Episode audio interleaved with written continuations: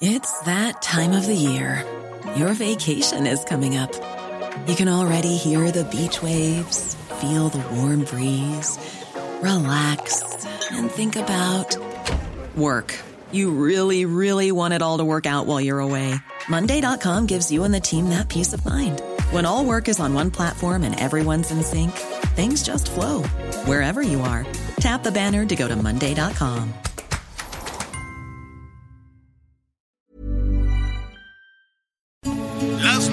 noticias. ¿Qué tal? ¿Cómo le va? Buenas tardes. Estás a punto de escuchar Yo soy Javier Alatorre. las noticias con Javier Alatorre. La vamos a pasar muy bien. Comenzamos.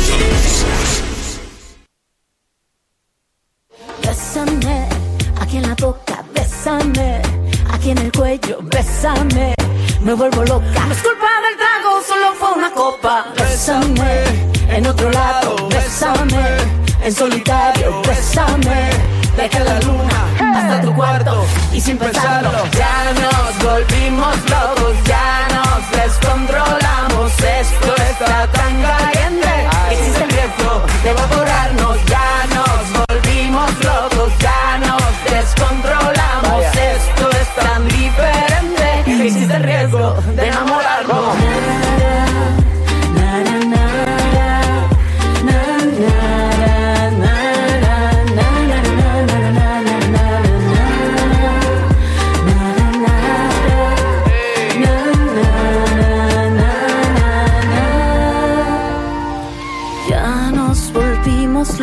Ya nos descontrolamos. Esto está tan caliente. Existe el riesgo de evaporarnos. Ya nos volvimos locos, ya nos Querido Javier, descontrolamos. bien, gracias. Guaina, Guainá. Ay, bien. A Gloria Trevi sí, a Guainá no. No, por eso me equivoqué. Sí, sí, y sí. con eso estar usando lentes, ya no los voy a usar. Porque se malacostumbra Ya basta. uno. Se ya malacostumbra sé, ya lo- uno y ya no, ya luego le andas cambiando el nombre de Guaina por Guayaba y, y cosas por el estilo. Vamos a saludar a Miguelito Aquino. ¿Cómo estás, Miguelón? ¿Cómo estás, Javier Anita? Muy buenas tardes, me da mucho gusto saludarlos, saludo a todos nuestros amigos y bueno, por lo que veo llegaron muy contentos y con fiesta ahí en la cabina, ¿verdad? No, hombre, sin aire. es que... Nosotros, antes de llegar a la cabina, subimos siete pisos. ¿Por Ah, qué no? Oye, hay una carrera en Manhattan que subes el Empire State. Entonces puedes entrenar, puedes entrenar y mira ya, papita el, El- el el- Empire State. Empire State. Está muy bien. ya con Me iré eso. en representación. Oiga, qué gusto, qué gusto saludarlo hoy. Efectivamente íbamos a estar este un ratito de vacaciones. Fíjate que yo regresé de las Navidades del 2019 Sí. y nomás no hemos parado desde las navidades del 2019 ni un día. Entonces dije, ¿cómo será eso de tomar vacaciones? Las voy a tomar. Claro. Pero me equivoqué de fecha. ¿Por Es hasta la otra semana. Ay, Javier, nosotros ayer sí, sí, no se preocupen, estás descansando. Me equivoqué, pero bueno, Pero bueno. aquí estamos con muchísimo gusto, tenemos muchísima información, atención en la Ciudad de México. Saludamos a nuestros amigos porque eh, em, vi, pasé hace rato, eh, fui ahí al Campo Marte, nada más a ver cómo estaba la, la afluencia de chavos. Sí, sí están llegando, Sí. no, no a vacunarse, entre 10, de 18 para arriba, ¿no? Incluso alguna persona rezagada puede Sí. llegar a, a vacunarse. Qué calor hace en esta cabina, Dios santo. Entonces, este, mm, hay- sí hay personas, sí llegan los chavos con muchas ganas. No las filas y el desorden, ¿te acuerdas del principio? Sí, sí, sí, no, no, no, para Ya nada. todo está mucho más ordenado, ya todo está mucho mejor. Eh, hay incertidumbre en muchas otras partes del país, eso es la Ciudad de México, hay anuncios de que van a, a vacunar y a concluir también en la frontera de 18 años para arriba. Y en Sinaloa y en Quintana Roo, hay, eh, y si no que nuestros amigos nos llamen, hay una situación de una confusión enorme. En Quintana Roo, pues ya eh, veíamos con Miguel que el gobernador dijo, a ver, Los que no tengan el carnet completo de vacunación, nomás no pueden andar en la calle. O sea, uno se imaginaba, no pueden ir al antro, no pueden ir al restaurante, pero hubo algo más, Miguel. Sí, de hecho, Javier, eh, entre las cosas que te piden ahora en algunos establecimientos mercantiles en el estado de Quintana Roo, además de tu cartilla o certificado de vacunación, es una prueba, es la pre-COVID que te tienes que realizar por lo menos 72, 72 horas antes. La verdad es que todavía no se está eh, aplicando en muchos establecimientos mercantiles, en algunos centros comerciales, en algunas plazas sí. El fin de semana todavía, bueno, pues anduve por ahí haciendo un recorrido viendo de qué se trataba, pero sí, muchos de los establecimientos eh, y que vamos desde bancos, ¿eh, señor? Bancos, eh, vamos a dejar un poquito eh, al lado las cuestiones del turismo la cuestión de los extranjeros, que también ahorita ya le está fallando y les voy a platicar ahorita en, un, en unos momentos, porque en la mañana yo fui a tratar de hacerme una prueba de COVID, porque evidentemente la voy a necesitar en los próximos días, sobre todo pues para ir al, al súper, para ir por alimentos, para ir a los establecimientos mercantiles, y me fue imposible. Hay que hacer ahora eh, cita para poderla aplicar en algunos laboratorios, en algunas farmacias. Aquí se están haciendo pruebas gratuitas, es imposible también. Desde las 6, 7 de la mañana la gente ya está formada y créeme, a rayo de sol, porque bueno, pues ya saben que aquí la temperatura en este momento andamos ahí por los 32, 33 grados y bueno, pues es momento de mucho Pero, de mucho pero calor. entonces no Eh, quedó claro, si tú, por ejemplo, quieres ir a cambiar un cheque o quieres ir al mandado, quieres ir al súper, este, tienes que presentar tu, tu Sí, en, el- en algunos lugares ya te están pidiendo el certificado de vacunación. Realmente ya me entregaron el día de hoy o una prueba de COVID negativa que te hubieras aplicado 72 horas antes. En el caso de mi certificado de vacunación, que aquí tengo precisamente a la mano, ujú. dice, bueno, viene todo mi nombre, es, es este de parte de la Secretaría de Salud y aquí, bueno, pues incluso viene Javier. La fecha en la que yo me apliqué la primer prueba, la primer, perdón, el primer este la primer dosis que fue el 2 de junio. El 2 de junio fue cuando yo me apliqué, ya voy para dos meses que me apliqué la primera de AstraZeneca, y luego dice segunda dosis, fecha de aplicación sin registro, marca de la vacuna sin registro porque todavía no me la colocan. Pero yo ya tengo mi certificado de vacunación por si tengo la necesidad de algún establecimiento mercantil y llego y me dicen certificado o prueba, bueno, pues ya lo tengo. Pero si no lo tienes y llegas a un establecimiento y te lo pide, señor, no va a poder entrar. Válgame Dios. Este, Oye, ayer- Hay, confusión en Mazatlán también, pero sí. Y un debate, Javier, porque pues también es discriminativo. Es, es una Claro. discriminación porque hay gente que realmente piensa que no que No que no se quieren vacunar. vacunar. Entonces, eh, una cosa es que uno no esté de acuerdo, otra cosa, porque pues los derechos son iguales para todas las personas. Entonces, sí es, es algo muy delicado, este, que si no es bien comunicado, bien llevado. Yo no conozco a este, nadie hasta el momento que no se quiera vacunar. Al contrario, había muchísima, eh, sí. muchísima. Tú tam- ustedes dos sí. Sí, sí. Sí, sí, sí. Sí, personas Fíjate. que no están de acuerdo. Eh, Fíjate que es muy curioso. Aquí, por ejemplo, en el residencial donde donde estamos ahorita, aquí en la zona de Cancún, tengo varios vecinos extranjeros. Este y lo voy a decir porque seguramente no me va a entender si me está escuchando. Es, eh, ellos hablan polaco, ellos son de Polonia, tiene poco que, que llegaron y se vienen a México precisamente eh, porque dicen que en Polonia y en la zona de la Unión Europea pues que hay muchas restricciones con el COVID. No creen en el COVID ni tampoco creen en la vacunación y por supuesto pues evitan no salir porque no se quieren poner cubrebocas. Son unos vecinos polacos que tenemos aquí precisamente y así también hay unos franceses y también por cierto unos norteamericanos, señores ya de edad avanzada que tienen mucho este asunto de que el COVID es un invento y no se quieren vacunar. Y además saben que eh, algo curioso, en ninguno de los casos se han enfermado, ¿eh? Pues eh, digo, porque se estarán cuidando, no, Oye, Miguel no, Bosé. No salen. Miguel Mi- Bosé que ¿Qué dice le pasó que, a Miguel que Bosé? no, que no, que no va a No vacunar a sus hijos, que no se va a vacunar él. Sí, pero no O sea, salen, pero cosas. no salen. Acá estos dicen, no les ha pasado nada, pero porque están ahí encerrados a piedra y lodo, Miguel. Es correcto, porque como no se quieren poner cubrebocas, pues A eh, ver, saben que si yo, si yo salen no con sé cubrebocas, cuánta, ¿Cuántas de las personas que nos están escuchando, Miguel, perdón que interrumpa Miguel, Anita, pueden quedarse tres años o el resto de la vida metidos en su casa? No, sé para cuánto te alcanza el dinero, no sé si, si tienes suficiente dinero abajo del colchón como para decir, no, pues yo ya nunca jamás en la vida voy a trabajar, no, voy a salir a la calle. Ah, bueno. Entonces, eh, vamos viendo. Al ratito, justo, vamos a hablar de la recuperación de los empleos, que bueno, hay un, hay un este, número importante de empleos, de empleos recuperados, de todos los perdidos, pero, como en todo, ¿no? Hay un pero. ¿Qué tipo de empleos se están recuperando en medio de toda esta situación? qué tipo de bienestar se está generando, es más, qué tipo de riqueza. Esa palabra que tanto escosor le provoca a, a, la 4T es necesaria, porque si no hay riqueza no hay de dónde repartir para estarle regalando a todo mundo dinero. Si alguien en, en todo el, esquema de producción de este país, si alguien no genera la riqueza, la 4T no va a tener de dónde agarrar dinero para repartir, sino de dónde. El gobierno no genera un centavo. Ningún nivel de gobierno genera un centavito partido a la mitad.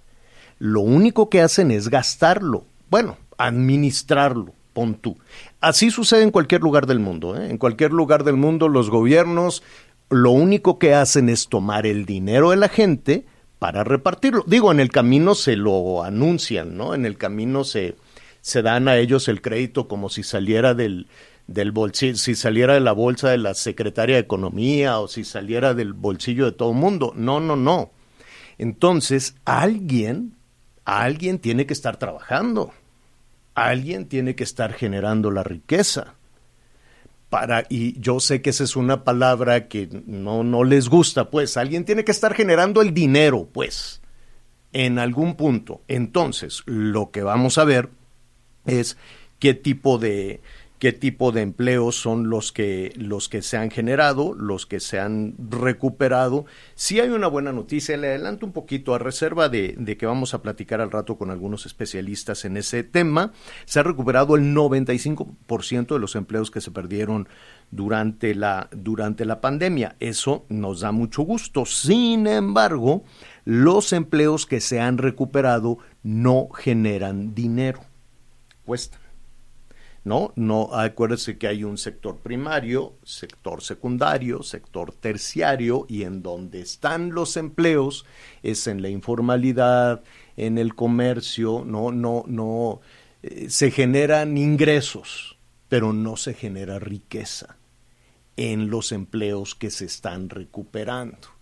Entonces, pues sí, este, podemos hacer como que no pasa nada, podemos hacer como que ya se generaron los empleos, como que ya se aplicaron las vacunas, podemos ser como que no pasa nada. Así como decíamos la semana pasada ese artículo del Business Week, ¿no? Dice que raros son los mexicanos, tienen la pandemia hasta el tope y hacen como que no pasa nada. Pues sí, hacemos como que no pasa nada con la violencia, hacemos como que no pasa nada con los feminicidios, hacemos como que no pasa nada con la corrupción de los jueces, por más que, digo, se denuncia y se dice que solo puede este señor que se fue a Nueva York arreglar todo el solo, ajá, que puede arreglar todo el solito y que los demás no, no sé, bueno, está bien, podemos hacer como que no pasa nada, pero va a llegar un punto, va a llegar un momento en que sí vamos a tener que revisar eso. Entonces al ratito le vamos a decir en dónde se están generando los empleos, qué tipo de empleos.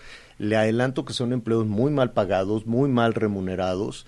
Eh, continúa la pobreza laboral, la gente pues no se está empleando en lo que tenía antes de, antes de la pandemia. Entonces, este, son dos puntos de vista, ¿no? Podemos celebrar y decir, se recuperó el 90% de los empleos perdidos padrísimo, y ya, démosle la vuelta a lo que sigue. Pero si nos detenemos tantito, decimos, bueno, ¿y qué empleos se recuperaron? ¿Los empleos que se recuperaron están generando el dinero para gastarlo? No, esa es otra cosa. Ah, bueno, muy bien.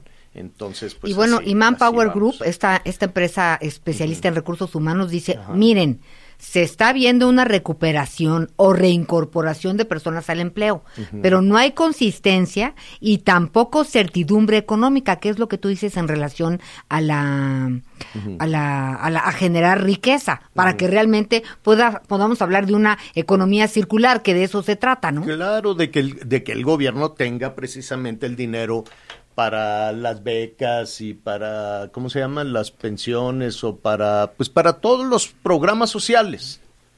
Porque si no, pues de dónde? Entre el dinero para la infraestructura, que por cierto, qué, qué martirio el aeropuerto, qué cosa, qué cosa tan horrorosa, infame, infecta, sucia, este, nada de sanas distancias, apestosa, es un foco de contaminación brutal, bárbaro. Oye, y luego, por ejemplo, en los aviones dicen, a ver, van a salir las personas por filas, por ejemplo. No, hombre, eh, los, que, los extranjeros o, quienes vengan a México, ¿no? Quienes regresen o lleguen a nuestro país. Sale la fila 1, la 2, ahí van. Tres horas para que salga todo el avión para, para la sana distancia. Y entonces, y en y en migración, ¿qué crees? una, sola persona atendiendo. Oye, ¿por qué los de migra, los de la migra son tan odiosos? Yo acabé de pensar. Y maltratan a la gente. ¿Ya ves cómo tenían a los niños hacinados ahí? Yo acabé pensando que la verdad es que o les doblan la jornada, eh, no les pagan apropiadamente. No lo sé, porque sí es un tema la actitud son, son, pero odian su trabajo. No hay una sola persona en, eh, por, no sé en los aeropuertos del resto del país, en los dos aeropuertos de la Ciudad de México que le guste su chamba.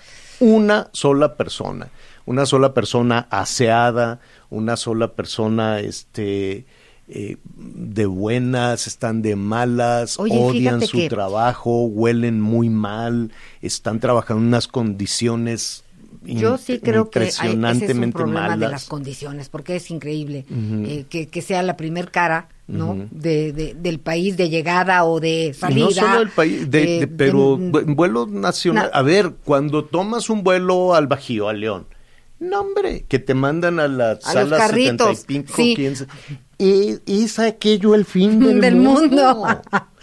Es una cosa infame este, de hacinamiento, verdadero hacinamiento, no hay aire, la gente está pelotonada.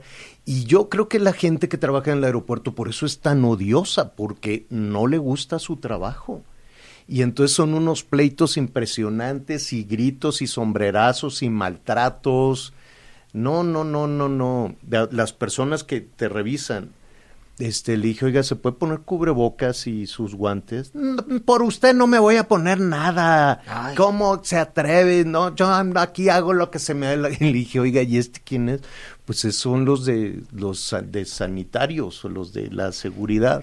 No, no, es un verdadero infierno pasar por el por el aeropuerto y por eso lo degradaron a nivel de, de Pakistán, creo, ¿no? O sea, no hay un nivel más abajo en la aviación internacional la calificación que tiene la aviación internacional, no, no hay más abajo, no hay más abajo. Creo que son cinco aeropuertos en el mundo, los peores, los peores aeropuertos, bueno, por lo menos el de la Ciudad de México. Van a hacer en diciembre ya la revisión nacional y no se le ve, no se le ve este por dónde puedan, por dónde puedan cambiar su calificación.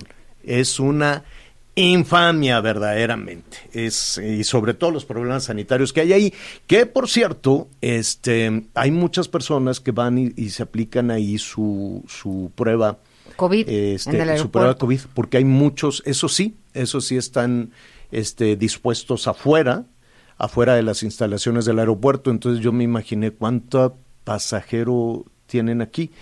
Y, y no son personas que van a aplicarse la prueba porque hay muchos laboratorios ahí en la banqueta y pueden, este, ¿cómo se llama? Tener ahí la posibilidad de, de, si no van al macro kiosco, pues ahí en, el aeropuerto son muchas personas, las filas son enormes en ese sentido.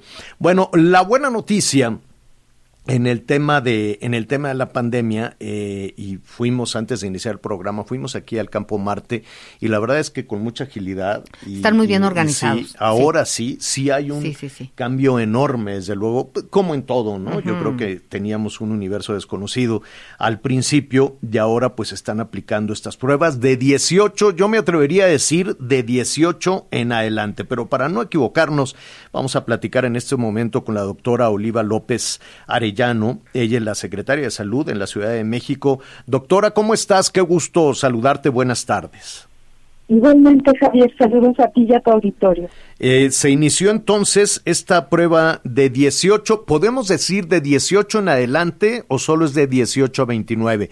Me refiero a las Bueno, personas por ahí rezagadas. Sí, tenemos los dos grupos. 18 a 29 años iniciamos el día de hoy en cinco alcaldías. El día de mañana se suma otra alcaldía más.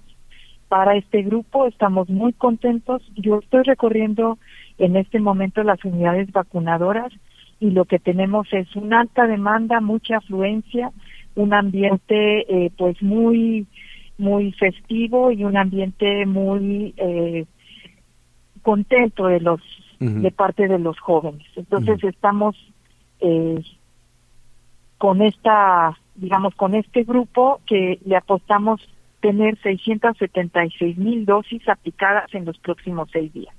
Y luego tenemos la posibilidad de aceptar eh, rezagados de 30 y más años eh, de distintas alcaldías que por cualquier razón no hayan podido iniciar su esquema de vacunación, no hayan podido ponerse su primera dosis, eh, lo- ellos pueden ir a cualquiera de las unidades vacunadoras que están funcionando en la ciudad y se les aplicará la vacuna que se está poniendo en esa unidad vacunadora.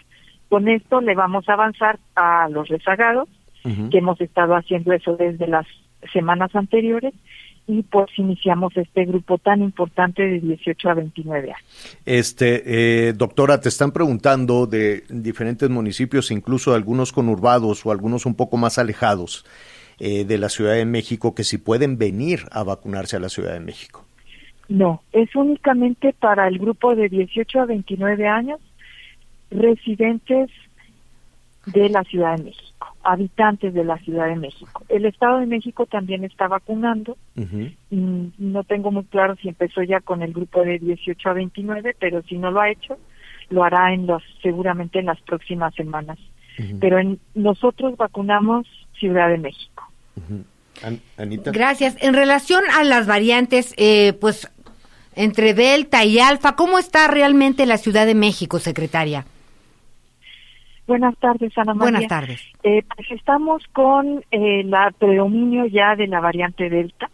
Ya las estimaciones es que está sobre 81% eh, de predominio. Eh, prácticamente desplazó a la variante 519, conocida como variante mexicana. Eh, y esta variante lo que tiene es que es más transmisible. O sea, produce un mayor contagio y por lo tanto el reforzamiento de todas las medidas es fundamental.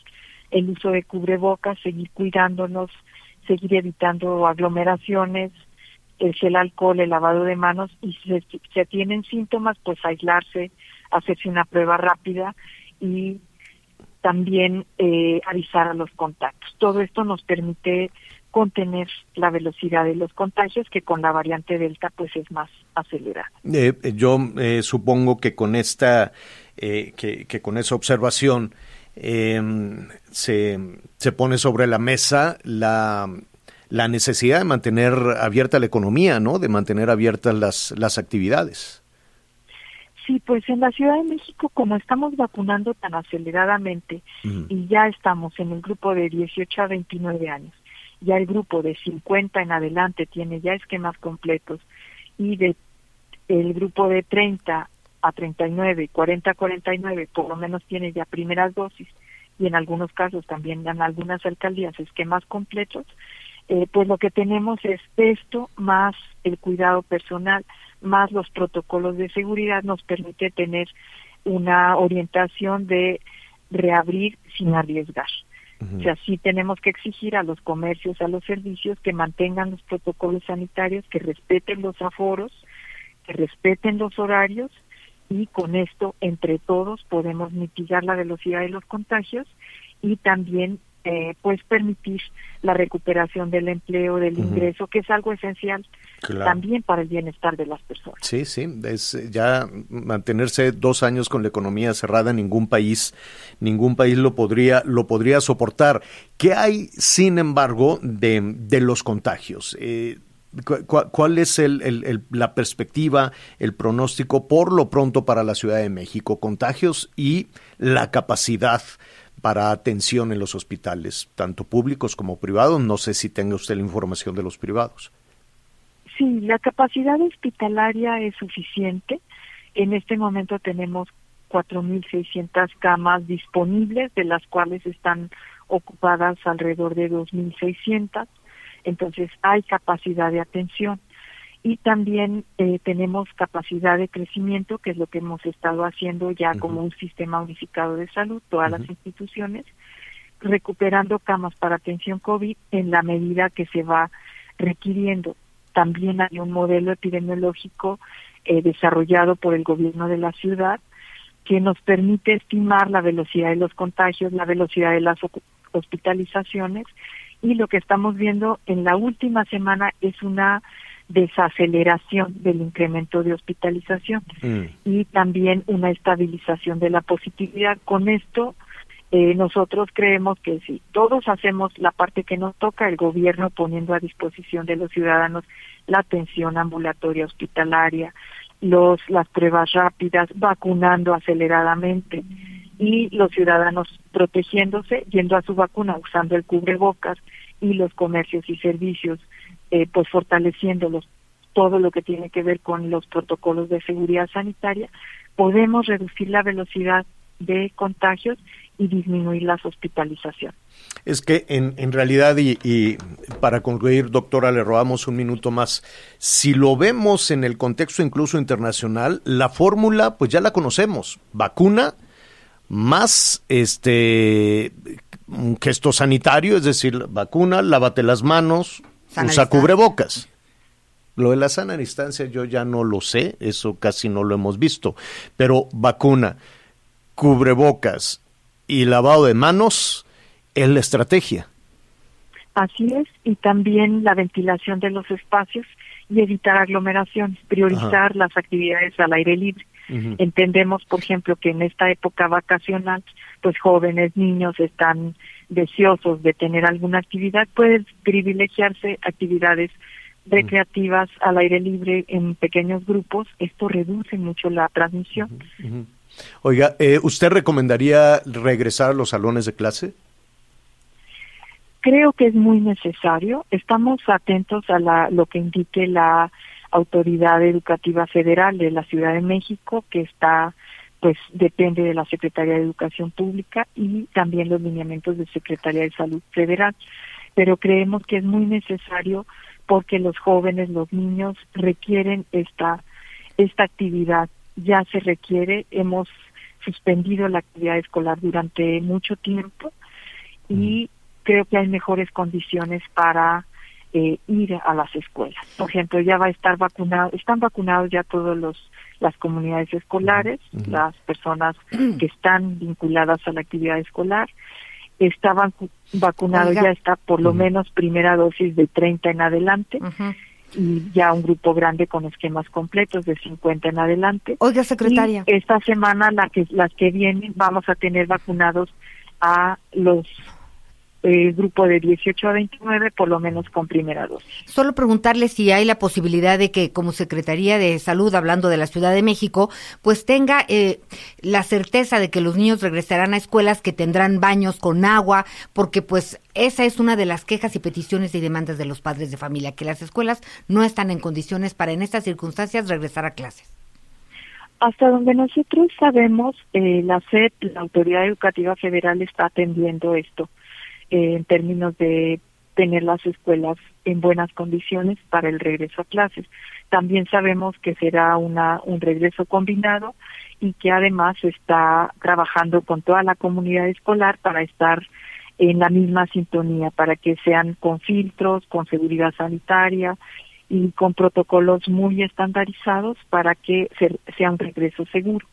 Ahora es también otra cosa que desde Secretaría de Salud hemos estado viendo, es que los niños de todos modos no están resguardados. Los niños están yendo al trabajo de los papás, están de vacaciones, están en los centros comerciales. O están, trabajando, o están trabajando, doctora, ¿eh? Exacto. Por eso es importante este retorno en las mejores condiciones de seguridad sanitaria. Así es. Pues le, agradecemos muchísimo, doctora Oliva López Arellano, secretaria de Salud de la Ciudad de México, y muchísimas llamadas de, de otras partes, de otras partes del país. Sí, entendemos que en muchísimos otros municipios, eh, tal vez por la densidad de población, tal vez por la actividad económica, no, por el dinamismo económico, pues se, se esté poniendo prioridad en la frontera, en la Ciudad de México, en el Estado de México este, donde más creo que la zona metropolitana de Guadalajara, pero todavía la tarea es, es enorme, ¿no? El, pendiente que todavía tenemos.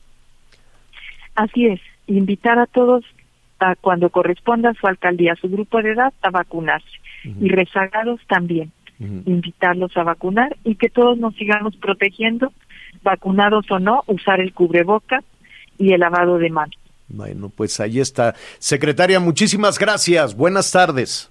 Buenas tardes. Bueno, pues eh, a cuidarse. Mira, em, la verdad es que, este, ya, ya, ¿qué le decimos de la estrategia de López Gatel? Ya no le decimos nada. Eh, me supongo que harán responsable, ¿no? la parte de la parte de gobierno federal, pues dicen, pues el culpable es el ciudadano, ¿no? Va a saber, va a saber que al ratito para quitarse de, de, responsabilidades, porque, oye, cuando em, tengamos la serenidad de pensar en el número de fallecimientos, de pensar ya con la cabeza fría en el número de fallecimientos que esto ha dejado, no sé si se quedará ahí en el limbo, nada más de que medio millón de personas fallecieron por esta pandemia y que no exista un responsable? ¿Se va a quedar como los 26 del metro que ya no pasó nada? Vamos en este momento a hacer una pausa y regresamos inmediato. Sigue con nosotros. Volvemos con más noticias. Antes que los demás. Todavía hay más información. Continuamos. Claro, claro, claro. Muchísimas gracias por por sus llamados, por sus comentarios. Pues sí, la recuperación del empleo, este, nos dicen, oiga, no se ve igual desde la Ciudad de México. Em, ¿qué, es lo que, mire, em, déjeme decirle, ¿se están recuperando los empleos? Vamos a preguntar en este momento, ¿no? Aquella caída brutal que tuvimos con la pandemia, provocada por muchísimos factores. El factor miedo, que fue impresionante, el factor sanitario, este, y desde luego, pues todo un contexto mundial, ¿no? Se cerró en su momento la economía de los Estados Unidos, se abrió la economía de los Estados Unidos y eso es lo que rige, esa es la batuta. Si somos honestos, mucho de la recuperación económica de nuestro país viene por las decisiones que se están tomando en los estados, en los Estados Unidos. Eh, se está recuperando los empleos, qué bueno, pero eh, se está hablando de un 95, 96% de la recuperación de empleos, qué tipo de empleos, qué tan eh, qué tanto podemos celebrar este, este anuncio. Me da muchísimo gusto saludar en este momento a Ana Berta Gutiérrez, coordinadora de Mercado Laboral y Comercio Exterior del IMCO. ¿Cómo estás, Ana Berta? Muy buenas tardes. Hola, Javier. buenas tardes. Eh, muy bien, gracias. Gracias. ¿Qué dice el Instituto Mexicano para la Competitividad? ¿Nos hemos recuperado de ese bache tremendo que fue el 2020? Pues mira, sí nos hemos recuperado, eh, pero ahorita quería tocar algo que comentaste ahorita, que te mandaron un comentario, ¿no? En realidad lo que estamos viendo es que al cierre de junio de 2020, la población ocupada total de México ya regresó y superó por poquitito su nivel del primer trimestre de 2020, que es justamente el último trimestre antes de la pandemia, que es el dato que podemos comparar ahorita eh, para hablar de una recuperación, ¿no? Pero esa recuperación no es homologada como sabemos en México siempre hay que ver las cosas por diferentes aspectos, hay que verlo por sexo, hay que verlo por formalidad. Lo que hemos visto es que eh, aunque la mayoría de los empleos que se han generado eh, durante la recuperación han sido informales, la población de trabajos informales todavía no se recupera y la población ocupada que trabaja en empleos formales ya se recupera. Entonces, por ahí hay una disparidad. También en términos de sexo, sabemos que la población ocupada de mujeres todavía no se recupera, aunque ya está cerca, y la población ocupada de trabajadores masculinos ya se recuperó. Ahora, es bien importante darle enfoque a nivel estatal, ¿no? porque comentas que te mandaban un comentario eh, que no, no se ve así la situación en la Ciudad de México y eso es totalmente cierto. La Ciudad de México es una de las entidades, si le podemos decir así, es una de las regiones donde la caída del empleo fue más fuerte, ¿no? A raíz de lo que mencionas, el miedo a la pandemia, el cierre de las actividades, la concentración de nuestras actividades en la Ciudad de México, estamos muy encaminados al sector servicios, hay muchos restaurantes, hay muchas actividades culturales que naturalmente se tuvieron que cerrar en la pandemia y todavía no se reactivan totalmente, ¿no? El Distrito Federal de la Ciudad de México más bien tenía eh, todavía una caída de casi 13% anual en el primer trimestre de 2021 y ahorita ya estamos cercanos a recibir información del segundo trimestre, pero sí es cierto que aquí ha sido más lenta la recuperación que en otros estados donde incrementos en empleos manufactureros o incrementos en comercio al por mayor han impulsado una recuperación más rápida eh, en los empleos, ¿no? Simplemente, como Sí, simplemente en la zona en la zona fronteriza, no nos preocupa desde luego el, eh, el, el cierre el cierre de la frontera a los eh, a, los cruces en estos puntos. Sin embargo, ha significado también un incremento importante en la actividad económica y con ello en el empleo de este lado de la frontera en algunas ciudades. Es decir, el, universo es, es, es muy variado. Sin embargo, a nivel nacional, corrígeme si me equivoco, eh, en, en, en, la, en la parte crítica de la pandemia, el año pasado perdimos y, era impresionante cuando hablábamos de 12 millones, corrígeme si me equivoco, de empleos perdidos. ¿Así fue? Sí, llegaron a perderse 12.5 millones de empleos solo en un mes, ¿no? Fue este mes de abril que, que tuvo una caída tan fuerte en la población ocupada nacional eh, y simplemente en empleos formales registrados ante el IMSS, que no son la totalidad de los formales del país, se perdieron eh, más de medio millón de empleos en un solo mes. En realidad fue muy fuerte el impacto inicial eh, y como sabemos se notó más en la población formal, ¿no? que es la que tiene trabajos más vulnerables. En empleo formal la caída no fue tan pronunciada porque precisamente están blindados por mayor acceso a derechos laborales eh, y prestaciones, etcétera mientras que pues sí los empleos informales que se perdieron superaron los 10 millones. Y hemos recuperado, de acuerdo al INEGI, 12 millones y medio, 12 millones, 12.3 millones, ¿puede ser? Sí, ya, eh, ya, ya, hemos recuperado casi completamente esa caída de 12.5 millones de, de empleos. Bueno, esos 12.5 millones de empleos, ¿qué tan buenos son?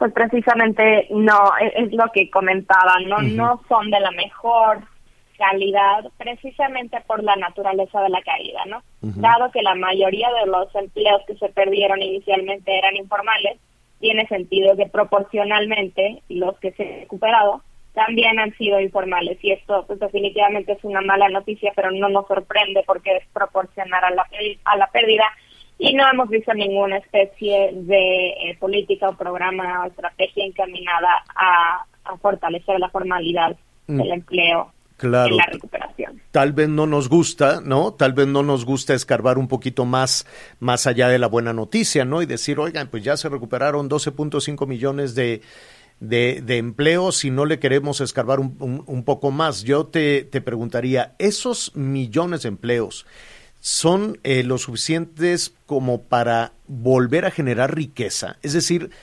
em, va va de la mano la recuperación del empleo con los anuncios optimistas de recuperación económica. Sin embargo, cuando estamos viendo que de, la informalidad o del sector servicios, es decir, se está generando riqueza y se está generando eh, la posibilidad de un crecimiento económico como se está pronosticando con estos empleos.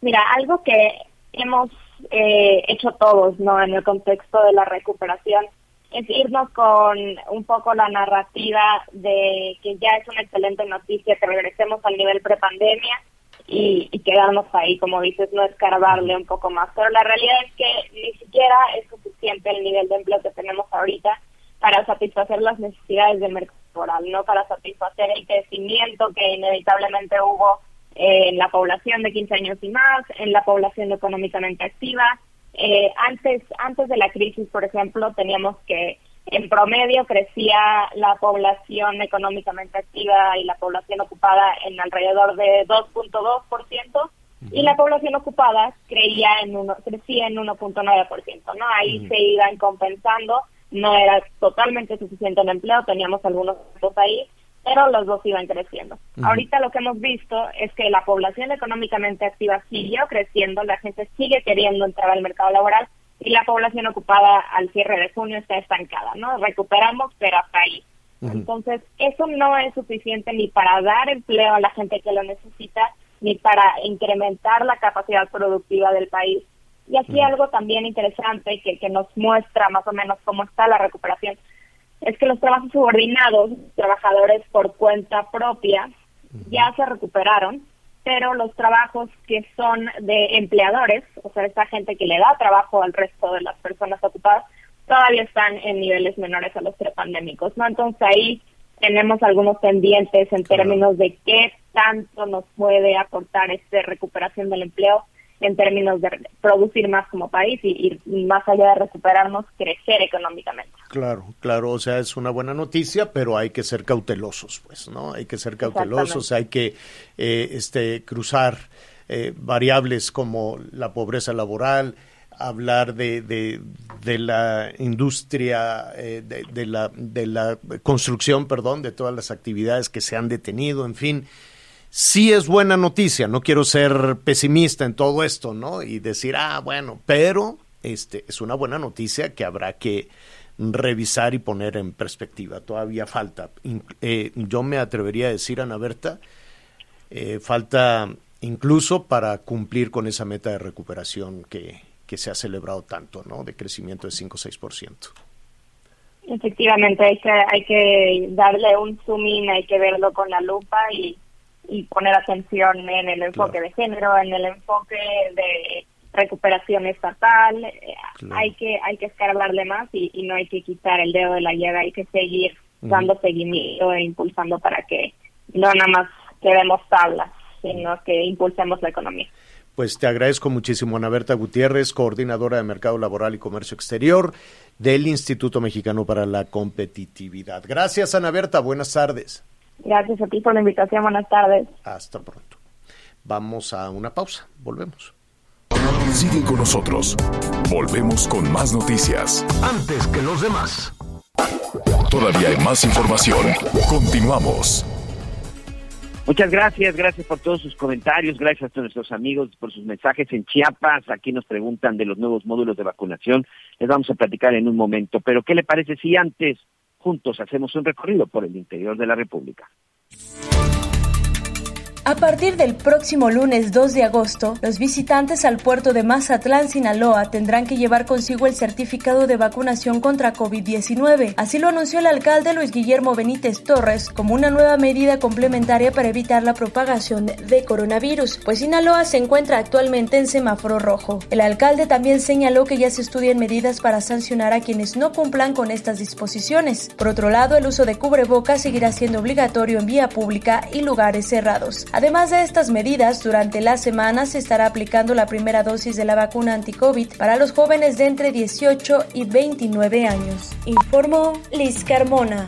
Con el retroceso en el semáforo epidemiológico a color naranja en el estado de Guerrero, destinos turísticos como Acapulco tienen nuevamente que reducir los horarios de funcionamiento y los aforos permitidos. En el caso de las playas, el permiso para estar dentro de las mismas es hasta las 5 de la tarde. Después de ello, personal de la Guardia Nacional y Secretaría de Marina invitan tanto a residentes como visitantes a retirarse de las mismas. En el caso de los restaurantes, restringen el horario hasta las 11 de la noche, mientras que en los hoteles la ocupación hotelera permitida se redujo al 50%. Este martes Acapulco se encuentra al 41% de ocupación hotelera. Se continúa aplicando este programa denominado turismo responsable, donde todos los establecimientos, tanto fijos como semifijos, informan a los visitantes sobre las medidas que tienen que acatarse y cumplirse para evitar más contagios. Informo desde Acapulco Guerrero, Enrique Silva. Sigue con nosotros. Volvemos con más noticias. Antes que los demás. Todavía hay más información. Continuamos. Bueno, eh, oiga, eh, le recomiendo en un ratito que nos acompañe eh, vía streaming en javieralatorre.com. Es muy facilito, Anita, ¿eh? ¿Sí? Tú le pones javieralatorre.com donde estés o Javier La Torre MX, donde estés. Sí. Y ahí estás con Anita, con Miguel, con tu servidor. Oye, felicidades a estas eh, clavadistas mexicanas, Miguelón. Ganaron medalla en Así Tokio. nos despertamos con esa buena noticia. ¿Dónde anda Miguelón? Ahí estás, Miguel. Aquí estoy, aquí La- estoy. Oye, Cuéntanos. ¿Te levantaste a ver los clavados o no? Sí, fíjate que pues más bien me desvelé viéndolo, señor, porque empezaron a la a la una de la mañana los clavados de plataforma de 10 metros en donde participaron las mexicanas. La verdad es que estuvo muy interesante, uno va aprendiendo, la verdad, poco a poco, pero reconocimiento. Ale Orozco y Gaby Agúndez logran el bronce en, clavos, en clavados sincronizados. Es la segunda medalla para México. Eh, estuvieron ahí peleando pues prácticamente con la dupla de Estados Unidos y de Japón. Japón en el último salto, además fueron este, centésimas, ¿eh? Centésimas ganaron las mexicanas, pero bien por las bien por las dos mexicanas porque bueno pues aguantaron Oye, la que- presión. La, las chinas de veras son de otro planeta. ¿eh? Oye, Las pero, los Miguel- enclavados, qué bárbaro. ¿No crees que de repente nos castigaron los jueces un poco con las calificaciones? Porque yo, por ejemplo, en la quinta ronda las vi impecables y a otros los vi medio chafeando y no nos fue tan bien. Bueno, o sea, nos... nos cal- Algo habrán visto. Ay, tú crees. No era penal, vas a ir, No Anita, no era yo- penal. no era penal. Ay, Javier, sí me dio coraje porque sí creo que podíamos haber... Ay, Bueno, pues Pero mira, bueno, yo creo que es bien, un éxito. bien, un aplauso para Sí, ellos. claro. Sí, yo creo que es un éxito, bravo, bravo, ¿no? Este, por este, oye, un- una medalla de bronce compitiendo contra, to- contra los mejores del mundo, contra las mejores del mundo, pues me parece muy bien. Así es que, qué bueno, felicidades y sobre todo en una temporada donde el deporte nada más no existe, ¿no? Donde el, el respaldo, el apoyo, la burocracia, la administración, eh, el, el financiamiento, el dinero, pues no, no. Siempre, eso sí, van a desfilar y los van a llevar y van a decir gracias al esfuerzo rato sirve del para gobierno, les dieron la medalla. Pero pues vamos viendo. De eso vamos a hablar en un, en un ratito más. Este, nada más. Ah, en- Oye, de- y, lo- vamos a, y a una cosa que un quería decir de los olímpicos, Sí, que la gran mayoría de los deportistas, un tiempo importante, pues se entrenaron ellos en sus casitas, ¿eh? Pues por Porque eso. eh, de veras que el, el último año así fue. Qué impresionante lo que es la disciplina, el compromiso, el amor, la pasión, el decir yo Sí, llego, porque es difícil entrenar tú solito. Bueno, sí, y, y se modificaron ahí muchas cosas. Yo, este, pues, todos do- ahí le acomodamos. Oye, y las patinadoras, estas chavitas, el skateboarding, Ujú. estas cosas. Ah, bueno, tú también eres, porque no, No. has querido? Esas disciplinas de... uy, de- levántate, vamos, A la no una, oigan, qué. buenas noches, sí, y a las seis, que oigan, ¿qué pasó? Ayer tomé una, un, un vuelo de casi dos horas, ¿no? Para regresar a la Ciudad de México. A las nueve ya estaba yo en el avión. Y llegué a la casa a las dos y pico de la madrugada. En, en un vuelo nocturno, así que no te salgan con que no, que porque, que quién sabe qué. Pero a las seis ya estabas en el... Ah, pues, un, pues dos, sí, un, pues, sí. Ah, bueno. pero este ya no no no sabes eh, eso sí te retrasas tantito y te ponen una regañada eh, No, que te no, dejan. ya hizo tarde pero ahí te tienen horas esperando y esperando. Bueno, muy bien. Oiga, lo esperamos eh, en Javier La Torre MX, javierlatorre.com. Vamos a hablar del semáforo, vamos a hablar de las vacunas en Chiapas, vamos a hablar de toda esta polémica también en, en Sinaloa. Otra enfermera haciendo el truco de te pongo, pero no te pongo, te pongo, pero no te pongo. qué ¿Qué es eso? Y están en semáforo Luego, por rojo. eso la gente entra en angustia. Y están en semáforo rojo. Bueno, gracias a las estaciones de Audiorama y de El Heraldo Radio. Em, nos escuchamos mañana, pero siga con nosotros.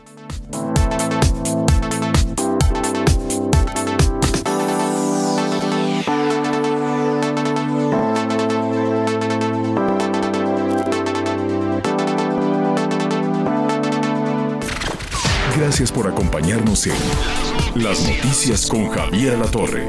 Ahora sí ya estás muy bien informado. Heraldo Radio.